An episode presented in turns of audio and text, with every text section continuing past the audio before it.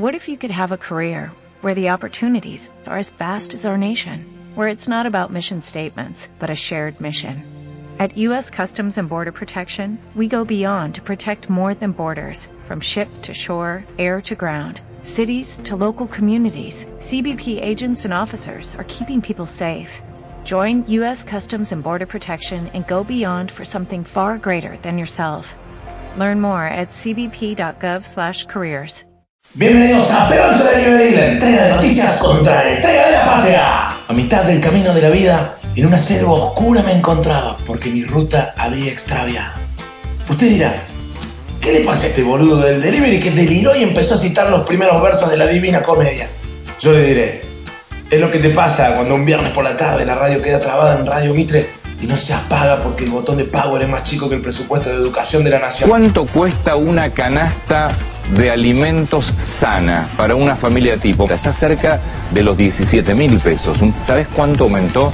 40%. Tengo la teoría de que Radio Mitre es el equivalente argentino del primer círculo del infierno de Dante. Es una especie de limbo, un lugar intermedio en el que mucha gente desesperanzada espera que alguien decida su destino. Los militares argentinos han quedado muy rezagados en cuanto a sus salarios. En realidad de la Fuerza de Seguridad los que más cobran son la Policía Federal, pero eh, Ah. los gendarmes y las prefecturas también cobran más que los Con una particularidad. Si Dante Alighieri hubiera vivido en Argentina, Minos, que es quien toma esa decisión, tendría la voz algo latosa y se habría quedado con la concesión de la puerta del infierno en una sala de tortura. Muchas veces pasa cuando las naftas empiezan a aumentar, van aumentando, que directamente lo que hacen es guardarse hasta que aparece el nuevo precio y cuando aparece el nuevo precio aparecen las naftas. Radio Mitre puede llevarte tranquilamente a un colapso nervioso. ¿Y a mí qué me pasó? Bueno, me dio un colapso nervioso. Principal problema del país para los argentinos en esta encuesta y la inflación. Bueno, a ver, ¿cómo cree que va a estar la economía del país en un año? Peor el 47%, o sea, igual de mal 16, casi 17, o sea, igual o peor, ya te vas por encima de 50, casi el 60. Mejor un 20%, igual de bien 7. Lo que pasó fue que por casualidad, porque uno a veces quiere asomarse a las profundidades del envilecimiento humano, puse un rato el programa de Alfredo Leuco. Un programa con una carta abierta de Leuco a Messi. Una carta abierta de Leuco produce epilepsia. ¿no? Es, lo- es más peligroso que los dibujitos animados japoneses. Leuco le habla a Messi y le pide que hable, que ofrezca una conferencia de prensa, como cuando le pedía a Cristina lo mismo. Al parecer, todos los problemas de este país podrían resolverse mediante conferencia de prensa. Todas las autorizaciones para transferir los 748 millones de pesos a la Fundación Sueños Compartidos llevan la firma de Julio Devido.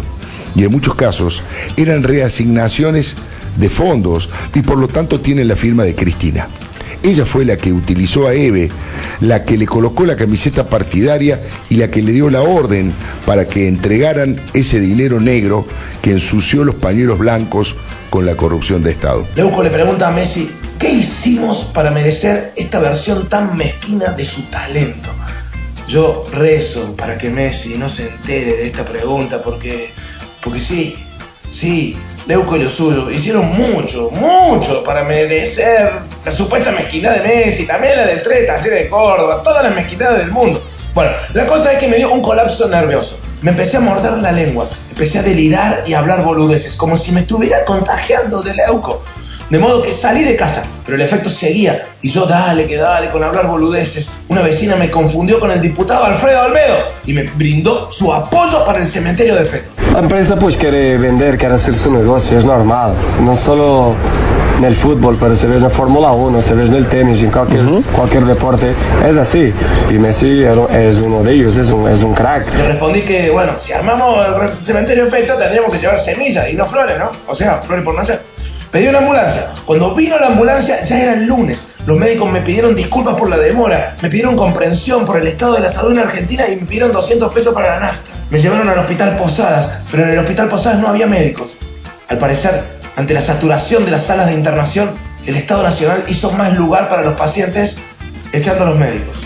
El gran problema que tiene el presidente es la crisis absoluta de credibilidad. Vos le dices a tu mujer que te vas al dentista y tu mujer te fotografía en, que entras a un hotel alojamiento, ya no te va a creer más. En realidad había algunos doctores, pero estaban de protesta.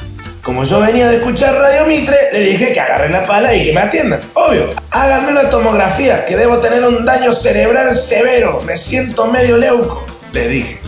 Me dijeron, no hay tomógrafo. ¿Cómo que no hay tomógrafo? No, no hay tomógrafo. Pero esto es un hospital público. El Estado debería invertir mínimamente en un tomógrafo. ¿En qué gasta la plata el Estado? Les pregunté. Me señalaron una gigantografía de María Eugenia Vidal que había en la sala de terapia intensiva. María Eugenia me miraba con su cara de se me perdió el perrito. Vamos con la música ahora, mira, a ver, esta que viene ahora. ¿Charlie García o Spinetta? Uy, qué difícil que es esta, los dos. Difícil esta, ¿eh? Los dos, los dos. Es muy difícil elegirlos. Es muy difícil elegir los dos. Los dos. Mierda, dije. Y dicho y hecho, a media cuadra colapsó una cloaca.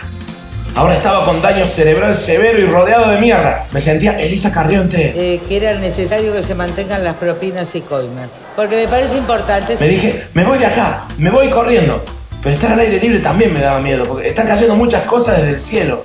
Periodistas de Teis Sport, la imagen presidencial, el consumo interno. Cualquiera de esas cosas te pega en la cabeza y no la contás. Yo dije, me voy de acá, me tomo un colectivo, pero había paro general. Yo me había olvidado, o sea, me pasó lo mismo que les pasó a los del triunvirato de la CGT durante dos años y medio. Bueno, ¿qué hago? Me dije. Realmente me sentí en el infierno. Miraba a los costados y veía cada uno de los círculos. El círculo de la lujuria, las publicidades de Cambiemos, que evidentemente sigue con ganas de cogernos a todos. El círculo de la gula, con Triaca en los canales de televisión explicando que el paro es político. Y sí, hermano, el paro político. La nieve blanca, Macri gato, sí. En fin, seguí mirando. Allá, el círculo de la avaricia y la prodigalidad. ¿Saben qué es la prodigalidad? Malgastar con ligereza un caudal económico poniendo en riesgo el patrimonio. O sea, yo creo que si vuelvo a leer la Divina Comedia en el cuarto círculo te encuentro la pauta oficial en Clarín y La Nación. Obvio. Vos sabés que estas crisis se van madurando y de pronto estallan. Yo fui uno de los que vino advirtiendo que esto era una locomotora que cada vez iba más ligero a estrellarse. El gobierno ¿eh? no resistía este proyecto. Este, este plan económico, este modelo era un disparate, era una enorme mentira. Mirá si se dan de pillos que ocultan ¿Quiénes hicieron el vaciamiento de los 10, 11 o 12 mil millones de dólares en esos 10 días fatales? Me dije, no puede ser, no puede ser. Estoy en Argentina o en el infierno. Seguí mirando. El quinto círculo del infierno es el de la ira y la pereza. Carrió y Macri. En el quinto círculo del infierno dantesco aparecen pecados que no se pueden comprender ni mediante la filosofía ni mediante el humanismo. Carrió y Macri. Estamos pasando una tormenta. Una tormenta fruto de muchas circunstancias. Entre ellas hay temas de nuestra propia gestión, de los mercados externos, de las políticas tomadas por gobiernos anteriores. Pero debemos tener confianza, porque sabemos a dónde vamos y cómo vamos a lograr las metas que nos hemos impuesto. Sigo caminando, con miedo, con esta sensación aterradora de que el riachuelo sería uno de los ríos del infierno, el Aqueronte, el Estige o el Flegetonte, que son ríos que se alimentan de las lágrimas de un anciano que mira a Roma, un anciano de hierro, plata y bronce. Yo pensé, si sigo caminando y me encuentro con Don Franco Macri llorando, me caigo de culo. En el sexto círculo de la Divina Comedia están los herejes. Son almas que pueden ver el futuro, pero no el presente. Boludo, me dije yo. Son los diputados de la coalición cívica. Entre un radical que me putea y uno que me regala un No. chivo, me quedo con el que me regala un chivo. Yo estaba cada vez más preocupado. Cada vez más evidencias me demostraban que Argentina era el infierno. Quise chequear. Fui a una biblioteca, conseguí un ejemplar de la Divina Comedia y me fijé cuál era el séptimo círculo. El de la violencia. Miro por la ventana de la biblioteca y está la federal impidiendo una protesta de los despedidos de Telam. Más allá, la policía reprimiendo una toma de una universidad. Bueno, yo a esa altura ya estaba en el orden. Están como empeñados en el errorismo de Estado sin parar. Y al principio era simpático, porque decían, ah, nos equivocamos. Pero tras- Sí, al principio parecía hasta que casi de vez en cuando trataban de equivocarse para poder decir que eran honestos y que se autocriticaban y se corregían y todo eso. Pero parece que les gustó porque no saben hacer otra cosa. Solo por curiosidad quise recordar quiénes estarían en el octavo círculo del infierno de Dante. Los fraudulentos. ¡No joda! El octavo círculo del infierno es el círculo del fraude. No creo necesario recordar aquí el debate presidencial de 2015. Y para colmo, el octavo círculo tiene como barrios, ¿no? Countries, digamos. Eh, sí, son countries. No te dejan entrar si te huelen que alguna vez comiste mandarina como postre. Son las famosas fosas. Está la fosa de los rufianes, de los aduladores, de los falsos profetas, de los políticos corruptos, de los hipócritas, los ladrones, los falsificadores. Es una reunión de gabinete, dije. Tengo cierto temor de investigar y descubrir que al octavo círculo del infierno lo construyó Calcaterra. Entonces no hay inversión, no podemos crecer. Nos han ocultado la inflación, la inflación se ha comido a los jubilados, se ha comido a, los trabajadores, a, a los que trabajan en forma independiente. La Argentina tiene que crecer en base a un gobierno que diga la verdad. Un gobierno que fije reglas de juego claras, que defienda el valor de nuestra moneda. En este país no tenemos problema de dólares. Este país produce dólares. Vamos a exportar el doble de alimentos. Ya con los que exportamos hoy alcanza. El problema de este país, insisto, es un gobierno que ha mentido, que ha ocultado los problemas. Y ahora empiezan a decir, bueno, puede ser, no. Realidad lo han ocultado y, y mentir es gravísimo. ¿Por qué ha ocasionado esto? Que el país no pueda crecer. Mientras pensaba eso, me vi perdido en la ciudad y quise preguntarle a un grupo de gente que no me dio pelota porque estaban festejando que Argentina había obtenido la calificación de mercado emergente. Quise decirle que parecían dinosaurios celebrando el meteorito, pero me pareció peligroso y me metí en un bar abierto. Estaban viendo TN. Allí decían que ahora sí iban a venir las inversiones extranjeras. Me pregunté si habría círculo del infierno para los mentirosos. Pensé, tiene que ser el noveno. Y sí, el noveno círculo del infierno es el de los mentirosos y traidores. Decidí volver a casa leyendo. En este mismo punto, Dante termina su viaje y llega al centro del infierno. Allí ve a Satanás, que está descrito como un ser impotente, ignorante y lleno de odio. Cuando levanto la cabeza, me doy cuenta de que volví al principio. En la televisión hay un hombre que lee una carta. Está impotente, parece ignorante y evidentemente está lleno de odio. Y pregunta, ¿qué le pasa, Messi? Es triste, doloroso y repudiable todo lo que pasó con la selección argentina. Hubo de todo menos fútbol y convivencia. Esta semana no te pierdas Peroncho en vivo. Vamos a estar en Morón, en San Telmo, en San Martín. El martes que viene nos vamos a La Rioja. El jueves vamos a estar en Salta. Después hacemos Rosario.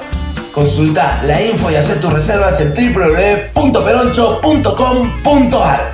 Gracias totales. Esta es más picante, mirá. Cerveza con amigos, o como es la opción, la otra, o cena íntima. Cerveza con amigos o cena íntima. Se ríe.